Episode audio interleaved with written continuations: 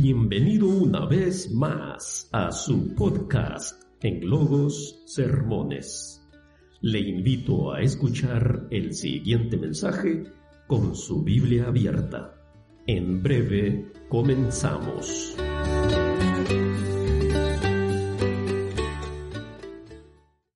Siempre estamos agradecidos con nuestro Padre porque nos provee y nos da esta oportunidad para juntarnos como iglesia y ahora pues con la disposición siempre de estudiar su palabra, de seguir aprendiendo, seguir creciendo y seguir madurando espiritualmente.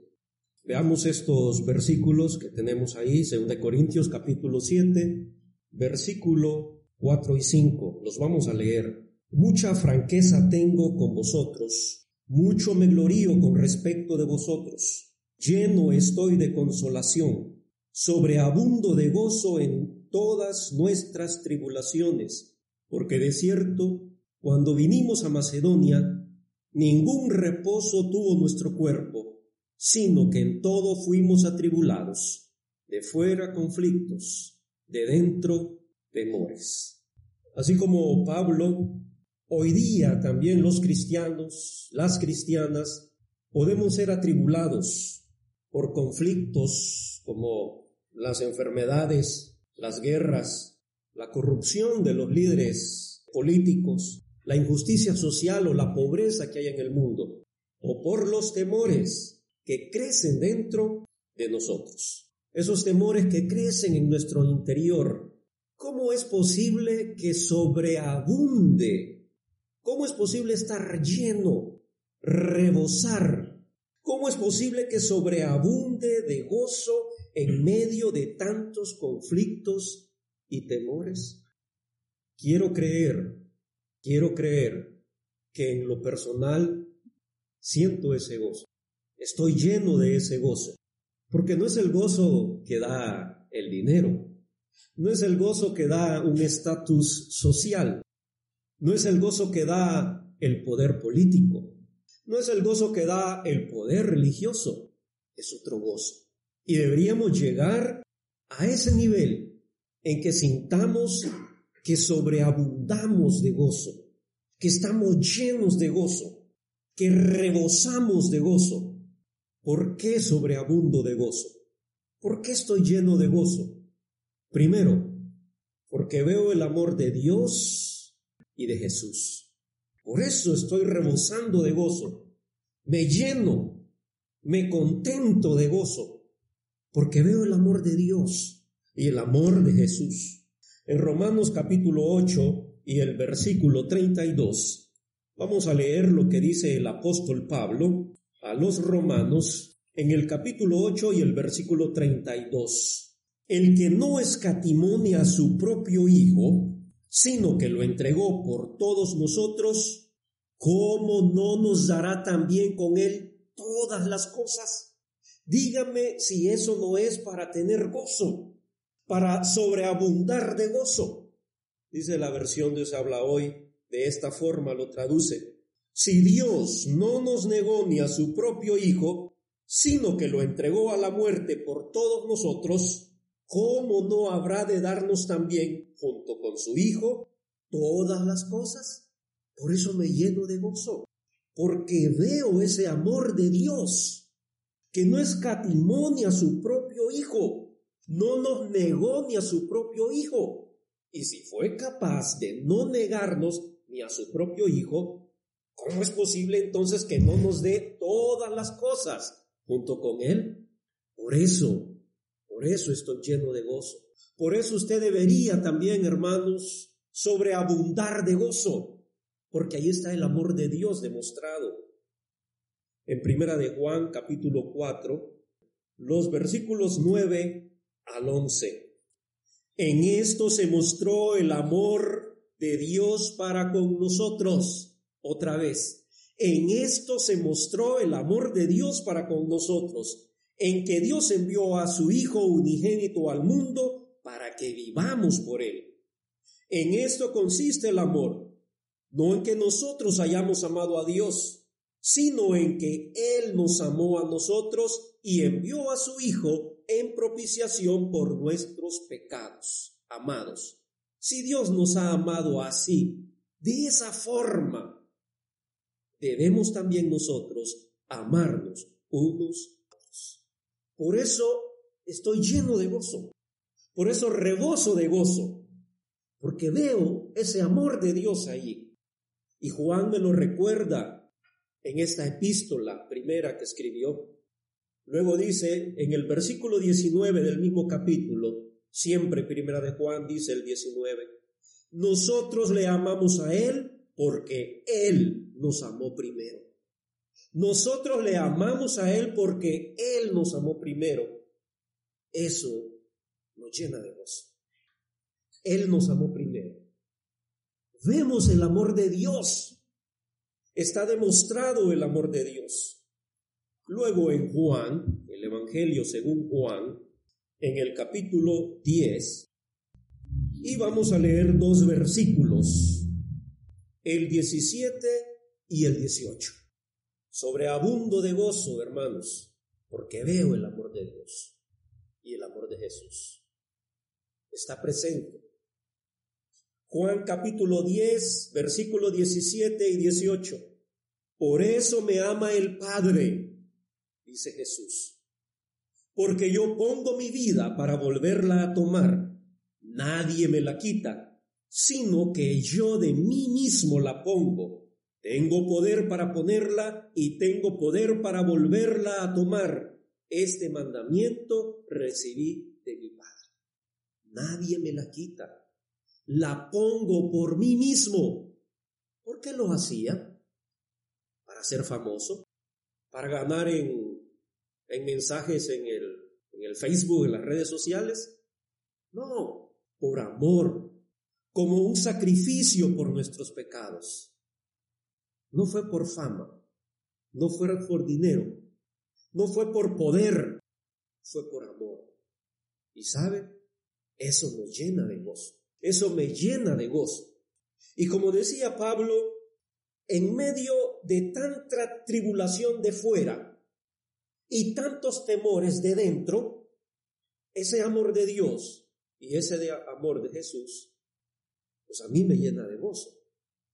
Y a los cristianos debería llenarlos de gozo, aunque tengamos allá afuera muchas tribulaciones, muchos conflictos que nos afectan y tengamos esos temores humanos y naturales por dentro que también nos afectan. Pero cuando vemos el amor de Dios y el amor de Jesús, nos llenamos de gozo. Segundo, ¿por qué sobreabundo de gozo? Porque Dios me ha regalado una gran familia. A mí Dios me ha regalado una gran familia y a usted también. Nos ha regalado la misma familia. Vamos a recordar lo que el apóstol Pablo le escribió a los hermanos de Éfeso. Vamos a la epístola a los Efesios en el capítulo 2, el versículo 19. Así que ya no sois extranjeros ni advenedizos sino conciudadanos de los santos y miembros de la familia de Dios. Dios me ha dado una familia, una gran familia, y eso me llena de gozo. Siento gozo por esa familia que tengo. Ya no son extranjeros ni advenedizos. Escuche cómo lo traduce la versión Dios habla hoy. Por eso ustedes ya no son extranjeros ya no están fuera de su tierra, eso es advenedizos, sino que ahora comparten con el pueblo santo los mismos derechos y son miembros de la familia de Dios. Compartimos los mismos derechos y somos miembros de la familia de Dios. Si usted no siente gozo por eso, si yo no sintiera gozo por eso, estoy perdido pero siento gozo porque Dios me ha regalado esta gran familia. Ya no soy un extranjero, ya no soy como un advenedizo, un, allegado a un lugar que no es el mío. No, ahora soy parte de esta gran familia y gozo los mismos derechos que mis demás hermanos, que somos la familia de Dios. En Gálatas capítulo 6 y el versículo 10, dice el apóstol Pablo, así que, según tengamos oportunidad, hagamos bien a todos y mayormente a los de la familia de la fe. Según tengamos oportunidad, a veces no podemos, pero según tengamos oportunidad, si tenemos oportunidad, tenemos la responsabilidad de hacer el bien a todos, mayormente a mi familia de la fe, porque esa es la familia de Dios, porque es la familia que Dios me ha dado. A través de ese amor que Él demostró, no escatimando a su propio Hijo, sino permitiendo ser entregado como sacrificio por mis pecados. Y me dio esta gran familia. Y tengo la responsabilidad, según tenga la oportunidad, de hacer bien a esta familia. A todos, a todo el prójimo, pero mayormente a la familia que Dios me ha dado. Y eso me llena de gozo y sobreabundo de gozo, porque puedo servir a esta familia que Dios me ha dado. Y usted debería llenarse de gozo también, de servir a esta familia de Dios. En segunda de Timoteo, Pablo pues, le escribe a, quien le envía la epístola, a Timoteo. En esta segunda epístola, al principio, en el capítulo 1, el versículo 15 al 18, encontramos lo siguiente. Tenga el Señor misericordia de la casa, perdón, el, el 15.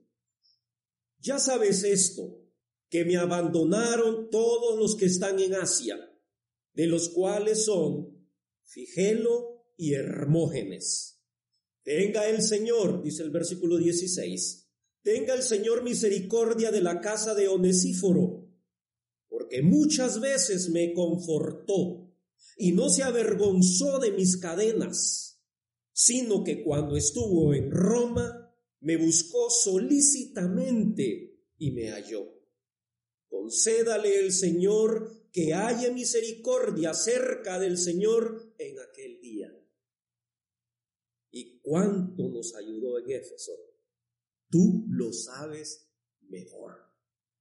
Tú lo sabes mejor. La familia de la fe Onesíforo era un efesio. Vivía en Éfeso. Y dice el apóstol Pablo que no se avergonzó de él cuando estaba preso. Por eso dice de mis cadenas. Es más, cuando Onesífero fue a Roma, donde Pablo estaba preso, me buscó solícitamente. Lo buscó, lo buscó y me halló. ¿Por qué? Porque era su familia. Pablo era su familia. Para Onesífero, esta era la familia que Dios le había dado. Y hay gozo. Debemos sobreabundar de gozo por esta familia que Dios nos ha dado. Y allí está el ejemplo de Onesíforo. Y remata el apóstol Pablo en esta carta a Timoteo cuando le dice ahí en el versículo 18 al final, y cuánto nos ayudó en Éfeso. No dice de qué forma, pero la expresión, cuánto nos ayudó en Éfeso, tú lo sabes mejor, Timoteo. No hay nadie más, tú lo sabes mejor. Yo he visto a mis niños derramar lágrimas cuando ven alguna película y a mi esposa también. Porque a veces hay películas, la historia, que toca esas fibras íntimas del ser humano a medianoche que estaba tomando estos apuntes y cuando leí esto que decía Pablo, el 18, concédale el Señor que haya misericordia cerca del Señor en aquel día. ¿Y cuánto nos ayudó en Éfeso? Tú lo sabes. Sentí ganas de llorar. Porque me imagino a, a Pablo en aquella situación y este hombre, cómo lo amaba. Y aunque estaba preso, dice, no se avergonzó de él. Y allá lo fue a buscar.